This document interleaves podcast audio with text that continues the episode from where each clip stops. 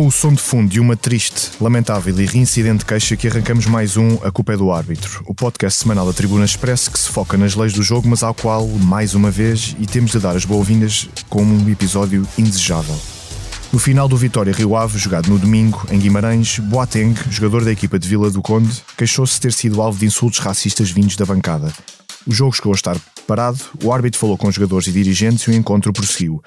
O Vitória diz que os alegados cânticos não foram percepcionados pela equipa de arbitragem, pela polícia ou pelos delegados ao jogo, mas a Autoridade para a Prevenção e o Combate à Violência no Desporto abriu um processo para investigar o caso. Tenha ou não de facto acontecido, existe algum protocolo para situações como estas? Olá, Duarte? Diogo. Um, olá, Diogo. Claro que começamos mais uma vez com um episódio que não é salutar. Antes de mais dizer que há justiça o que cabe uh, ser decidido e, portanto, se houve de facto algum episódio isolado ou em massa de racismo que seja condenado fortemente, um, porque nós temos de facto que nos consciencializarmos que há situações que não podem ter qualquer tipo de tolerância e devem ter sempre medida máxima. Só assim é que se começam a educar as pessoas. Mas em relação à questão que tu colocas, há de facto um protocolo que eu acho que a maioria das pessoas desconhece. A UEFA chama o protocolo dos três passos, que obriga o árbitro a intervir uh, até em conjunto com as forças de segurança, mas o árbitro, por ser, digamos assim, o dono do jogo, é quem tem essa primazia, em três fases diferentes. E diria que são as fases graduais, por exemplo, como acontece numa ação disciplinar no jogo, em que primeiro há o aviso, depois há o amarelo e depois há o vermelho. Ora, estes três passos seguem mais ou menos essa lógica. Quando há um foco qualquer de, ah, de eventual racismo ou ato de xenofobia ou o que quer que seja, que seja detectado pelo árbitro ou perante queixa de um jogador ou de vários jogadores, o árbitro deve parar de imediato o jogo uh, falar com a organização e é emitida na, na, na, nas instalações sonoras um aviso, portanto, feito pelo speaker, para que uh, tudo aquilo termine rapidamente. E, portanto, esse é o primeiro passo, o tal aviso firme. O jogo recomeça. Se eventualmente as coisas mantiverem-se, o jogo é novamente parado e aqui já há uma, uma espécie de cartão amarelo. O árbitro pede às equipas para recolherem ao balneário e, portanto, já há uma mensagem forte a ser passada posterior. Uhum. E, mais uma vez, o speaker dá esta mensagem, sendo que aqui já faz sob a forma de que, se o comportamento for reincidente, o jogo termina. E o jogo, se houver condições, obviamente sempre partindo desse princípio, e se houver uma calmia, recomeça. E obviamente que o terceiro passo é o fim do jogo, um, e aí deixar os relatórios respectivos de entidades de segurança, entidades organizadoras, o representante da organização e do próprio árbitro uhum. falarem mais alto e esperarem que tudo seja decidido na justiça. E se alguns durante este processo, um jogador ou vários, uh, resolverem abandonar o campo? É uma escolha. Não foi que... o caso é uma escolha que o árbitro não pode, não pode controlar. Obviamente tem que fazer a menção do relatório do que se passou, deve tentar demovê-lo. Nós não estamos a falar de um abandono uh, do jogo por uma contestação em relação a uma decisão uhum. do árbitro, não é uma questão de desrespeito, é uma questão pessoal muito maior do que o próprio jogo e do que as próprias leis de jogo, não é? É um tema uh, fundamental no, no, planeta, digamos assim. E, portanto, o arte deve ter o bom senso de perceber o que é que se passa, havendo condições, se as equipas o entenderem, o jogo continuará, mas sempre dentro destes, destes três eixos que agora mencionei e que devem ser sempre respeitados. Uhum.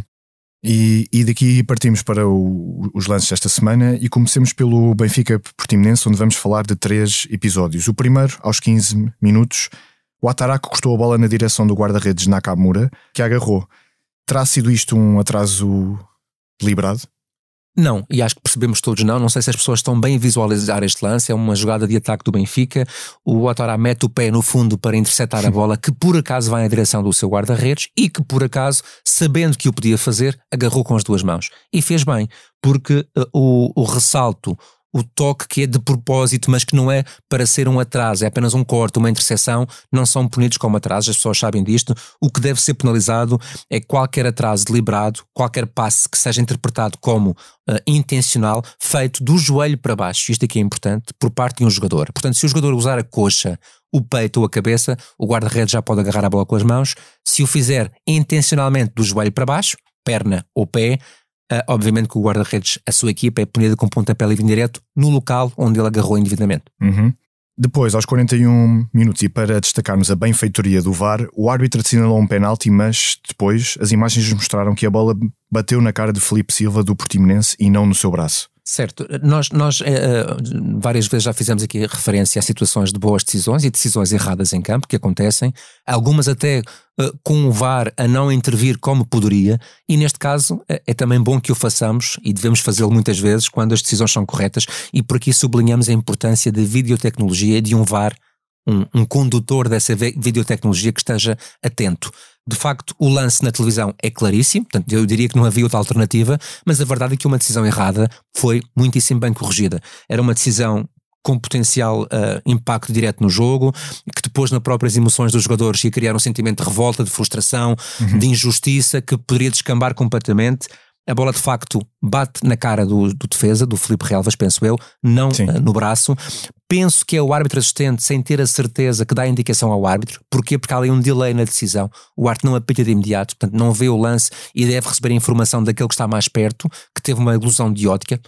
Deu-lhe a sensação que havia ali abraço, mas não houve e muito bem corrigisse a decisão, salvando-se o jogo de uma grande injustiça. E na primeira um lance de difícil análise em tempo real, porque o jogador do Portimonense está, pronto, basicamente a fazer um carrinho. Está, está a deslizar, a deslizar, tem o braço direito todo para trás, aqui sim um braço na horizontal a ganhar vantagem do deslizamento e, portanto, se a bola tocasse naquele braço, seria sempre pontapé de penalti, porque o braço lá está, não estava em apoio na queda, estava já a deslizar, a ganhar vantagem uhum. em volumetria. Não foi o caso, foi claramente na cara, as imagens foram óbvias e ainda bem que assim foi, porque o lance foi corrigido.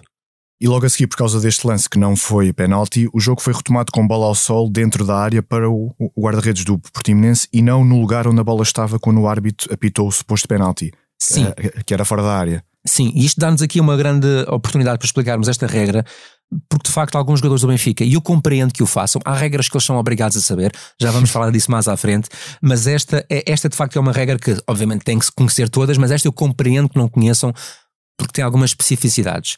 De facto, a bola estava a chegar ao João, ao João Mário, que estava já muito colado à lateral, perto do árbitro assistente, quando o árbitro interrompe, lá está, para o tal pontapé de penalti tardio. E, quando o árbitro retifica a decisão, o que se esperava na luz é que a bola só fosse feita para o João Mário ou para um jogador da equipa do Benfica naquele local. O árbitro surpreendeu toda a gente, mas surpreendeu muitíssimo bem. Porquê? O que é que diz a lei?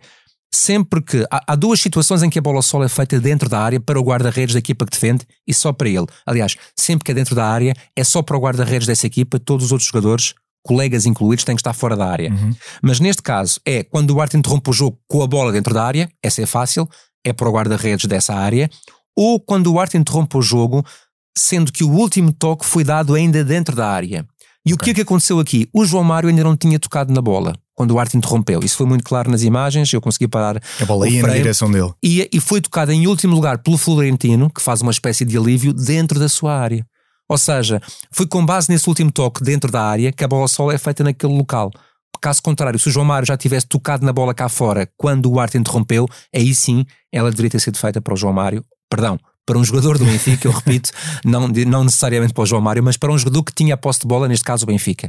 E portanto, que fique claro, sempre que a bola está dentro da área quando o jogo é interrompido, ou é tocada em último lugar antes da interrupção, ainda dentro da área, a bola ao solo é sempre dentro da área, apenas para o guarda-redes dessa equipa. Isto como são lances raros também é Sim, não há assim tantas oportunidades pouco, para vermos a regra tem a acontecer. Pouca, claro, e tem pouca relevância prática. A questão é que depois este tipo de decisões, sendo erradas, para já o árbitro pode enganar-se, não é? Não perceber bem onde é que foi o apito, quem que tinha a posse de bola ou não, mas mais do que isso é gerar este tipo de conflitos. Como as pessoas, imaginem que isto acontecia mais perto do meio campo, uma bola aliviada dentro da área, para um jogador que está bem perto Sim. do meio campo e o Arte apita com a bola a chegar a esse jogador no meio campo. Ninguém percebia que a bola fosse feita na área quando todos viram uma bola no ar a chegar ao meio campo. Ou se fosse um derby ou um clássico, certo. um jogo mais Podia gerar sururu, podia jogar, eh, gerar indignação e, e, portanto, aqui fica o esclarecimento, até porque é assim que é a lei, as pessoas ficam a conhecê-la. Passemos então ao Casa Pia Porto para falarmos de um lance. Logo aos 16 minutos, Mateus Uribe fez uma falta durinha sobre Neto, parando um contra-ataque com uma rasteira por trás. E o árbitro não lhe deu um, um cartão amarelo. Sim, e aqui nós estamos a falar apenas, se formos analisar isto friamente, de um cartão amarelo. É um cartão amarelo, eu diria a fugir para o laranja, como nós costumamos dizer na gíria. Foi uma espécie é uma de entrada tesourada, é? é? uma tesourada, mas é uma tesourada que tenta jogar a bola e que não me pareceu ser maliciosa para magoar. Foi uma entrada com tudo e, portanto. Para parar um contra-ataque. Para parar claramente um contra-ataque, uma entrada mesmo a travar, muitíssimo dura. Repito, amarelo muito alaranjado. Até te digo mais, teoricamente o árbitro seria legitimado para o cartão vermelho, porque a lei diz que, havendo força excessiva, ou uma entrada que coloca em risco a integridade do adversário. E esta foi claramente essa entrada. Obviamente que essa não foi a intenção. Vamos ser uh, comedidos. O amarelo, no mínimo, justificava-se. O Arte teve, teve a opção diferente, enganou-se, errou na, na, sua leitura, eventualmente por ser a primeira falta mais dura, quis ser complacente. Estamos a falar de um Arte com muita qualidade e experiência no Almeida, que, regra geral, tem uma, uma média muito baixa de cartões. Portanto, foi coerente à sua forma de, de, de atuar, leu o lance de forma diferente. Mas mais do que estarmos a falar aqui desta situação, que é apenas, repito, um lance de cartão amarelo, é o que ela depois gerou. E o que é que ela gera? Ela gera uma lesão grave num jogador, que é obrigado a sair, deixando a sua equipa fragilizada. E para azar do, do, do árbitro, ele depois tem duas decisões corretas, em dois cartões amarelos ao mesmo jogador dessa equipa, que acaba expulso. E todo esta, este conjunto de decisões, baseado apenas num erro em relação ao cartão amarelo, pôs a equipa de arbitragem com má uh, credibilidade naquele jogo. Não é em xeque, mas. Não é em xeque, mas beliscou a sua credibilidade naquele jogo, naquelas decisões. Porque são sempre, enfim, em detrimento de uma equipa para a outra. Repito, estamos apenas a falar de um cartão amarelo, mas isto passa a mensagem que, de facto, há decisões, por muito inócuas que sejam per si, que têm um impacto muito grande no jogo, nas emoções dos jogadores, dos adeptos, na predisposição dos treinadores. E os árbitros têm que perceber também estes momentos do jogo e muitas vezes, ao tomar uma decisão, ter sempre a tal questão de fundo que é o que é que o futebol espera neste lance. Mais do que a própria letra da lei é qual é a decisão que as pessoas esperam neste tipo de jogada. E tendo esta sensatez no raciocínio, é muito mais fácil tomar decisões aceitáveis. Mas às vezes as pessoas estão pronto, cegas pela sua clubite e podem esperar sempre o contrário do que realmente eu, eu se vou, deve aplicar. Eu vou, eu vou, tirar desta frase, eu vou excepcionar essas pessoas. Ou seja, o que é que uma pessoa razoável, o que é que o futebol espera no sentido das pessoas razoáveis, com equidistância e com capacidade de olhar para um lance Sim. e dizer: caramba, este lance tinha que levar cartão, não é? E depois aquele, aquele rapaz que por acaso fez duas faltas para amarelo levou os dois sem, sem, sem apelo nem grave. E, portanto, uhum. há aqui uma sensação de injustiça latente, baseada apenas num erro, que é um cartão amarelo, quanto muito um vermelho, mas eu diria um cartão amarelo, um, e que muitas vezes tem um impacto brutal no jogo, e teve, de facto. Passemos agora ao Marítimo Sporting para falarmos de dois episódios. O primeiro aconteceu aos 50 minutos com um encosto de Léo Pereira, do Marítimo, em, em Pedro Porro, que o fez o espanhol cair na área, mas não houve penalti. Pois, mas não houve, mas tinha que haver. E aqui uh, uh, eu consigo compreender, e eu sei que as pessoas podem não gostar de ouvir isto, mas eu estive lá dentro e permitam-me ter esta, esta leitura, que em campo, um árbitro ao ver uma carga nas costas, que é sempre um lance de interpretação, repito, um lance um, de análise mais dúbia, mais suspeita, será que há aproveitamento de quem está a cair? Será que a carga foi suficiente? Há aqui muitos fatores a ponderar. Eu consigo compreender a interpretação em quem tem um critério largo de não vou marcar. Se tenho dúvidas, não marco. É esse o princípio na área para os pontapés de penalti. Só marcas, nós antes chamávamos grande penalidade, por alguma razão era, tinha que ser uma grande falta. Com é? certeza, sim. Uh, e portanto eu compreendo isso em campo. Mas a verdade é que a imagem mostra, e aqui estamos a falar de VAR, que a carga é ostensiva, na minha opinião, e é bom que as pessoas, para lerem este tipo de cargas, percebam algumas coisas. Primeiro, há ou não há um braço que faz uma basculação no sentido de haver um empurrão? Neste caso houve, ou seja, não é um contacto, um encosto com uma queda aparatosa, é um braço que de facto faz um movimento todo no Sim. sentido mecânico de empurrar. Ainda por cima, nesse momento, o Pedro Porro, eles estavam os dois a correr para dentro da área e o Pedro Porro para à frente do jogador para marítimo para receber a, a, bola. É para receber a bola, exatamente. Ele não para para obstruir o adversário, ele tem o direito a parar, ele tem a posição ganha e ele para porque a bola está a cair ali e ele quer dominar a bola. Ele pode fazê-lo. O problema é que também há um toque no pé e é este que o VAR tem que detectar. Mais do que a dúvida na carga nas costas, que lá está, para mim era suficiente, o toque no pé é fácil para derrubar um jogador. As pessoas que percebam que estes são jogadores em movimento, procurem estar a correr com um amigo vosso, um atrás do outro, e peçam, mas em alta velocidade, e depois peçam ao vosso amigo para dar um toque com o dedo nas costas. E o garanto se vocês caem desamparados. Porque é a dinâmica. Se estiverem parados, com os dois pés apoiados no solo, é muito mais difícil essa queda. Isto é quase uma questão de uma aula de anatomia, não é? e é preciso perceber o jogo e ler o jogo nestas coisas também.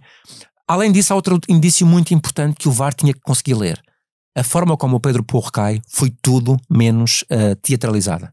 Ele cai claramente como consequência daquela carga. Nos pés, na, nas costas, o que quer que seja. Ele estatela-se no chão. E quem tem leitura de jogo sensata e com conhecimento consegue perceber isto. Portanto, compreendo a decisão em campo, não compreendo que um vídeo arte atento não tenha dito ao árbitro para rever a imagem e marcar o pontapé de penalti que, na minha opinião, justificava-se. Mas, três minutos depois e na outra área, Mateus Fernandes pisou Percy Lisa, e aí já houve mesmo penalti para o Marítimo. Houve e houve bem, porque um erro não pode desculpar outro, e esta análise é corretíssima. O jogador do Sporting foi, eu acho que é jovem também, foi um pouco imprudente, foi com muita sede ao pote, digamos assim, tem um jogador à frente e acaba por lhe tocar, inclusive, duas vezes. Primeiro no gêmeo e depois ainda acaba por pisar o pé. Na imagem vemos que o pisão já é sobre a linha, o que quer dizer que é dentro. Uh, o toque no gêmeo foi anterior, a falta é inequívoca e, portanto, repito, um erro não anula o outro e melhor do que pior do que errar uma vez era errar duas e portanto aqui a decisão é inequívoca e foi muito bem tomada. E assim entramos no nosso tempo de compensação.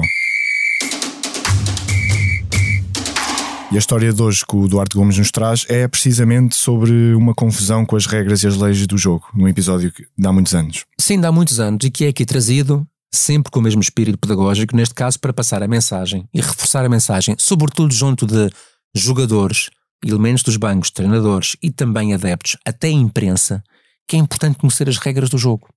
Um, e, e, eu não jogo, uh, já te disse isto aqui, penso eu, Diogo, já falámos sobre isto. Eu não jogo sueca se não souber o que é um trunfo e se não souber quais são as regras. Eu não jogo damas ou xadrez se não souber jogar e se não souber as regras, porque ou vou fazer batota ou vou ser enganado ou não, ou não vou jogar bem. E para jogar futebol é exatamente igual. E, neste caso concreto, passou-se num estádio de um clube grande, com o seu capitão de equipa, uma pessoa experiente, e, e, correta em campo aos árbitros, obviamente com os seus excessos, mas de uma forma geral correta, em que há um pontapé livre contra essa equipa, com barreira. Quando o árbitro apita, ou seja, quando eu autorizo a marcação do tal pontapé livre, que se pressuponha direto pelo posicionamento dos jogadores e até pela própria barreira e, e, e a movimentação do executante, percebeu-se que era um pontapé livre direto.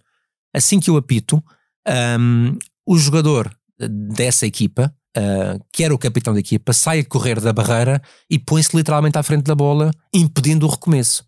Eu não me recordo, deixa-me ser sincero, foram muitos anos mesmo que já passaram, se o jogador chegou a executar o pontapé livre ou não contra ele, para o lado, para, para a frente, enfim.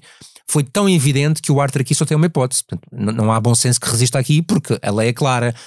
Retarda o recomeço, ou manda repetir o recomeço, e dá cartão amarelo ao jogador uh, por ter interferido e ter saído da barreira sem autorização.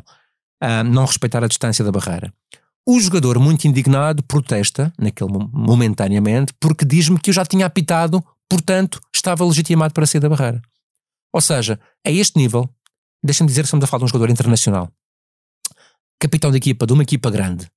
Ele não sabia que num pontapé livre não era o apito que permitia que ele saísse da barreira, era o jogador executar o pontapé e só aí que ele podia sair. Àquele nível. E ele confessou-me isto no final do jogo. Não fazia a mínima ideia.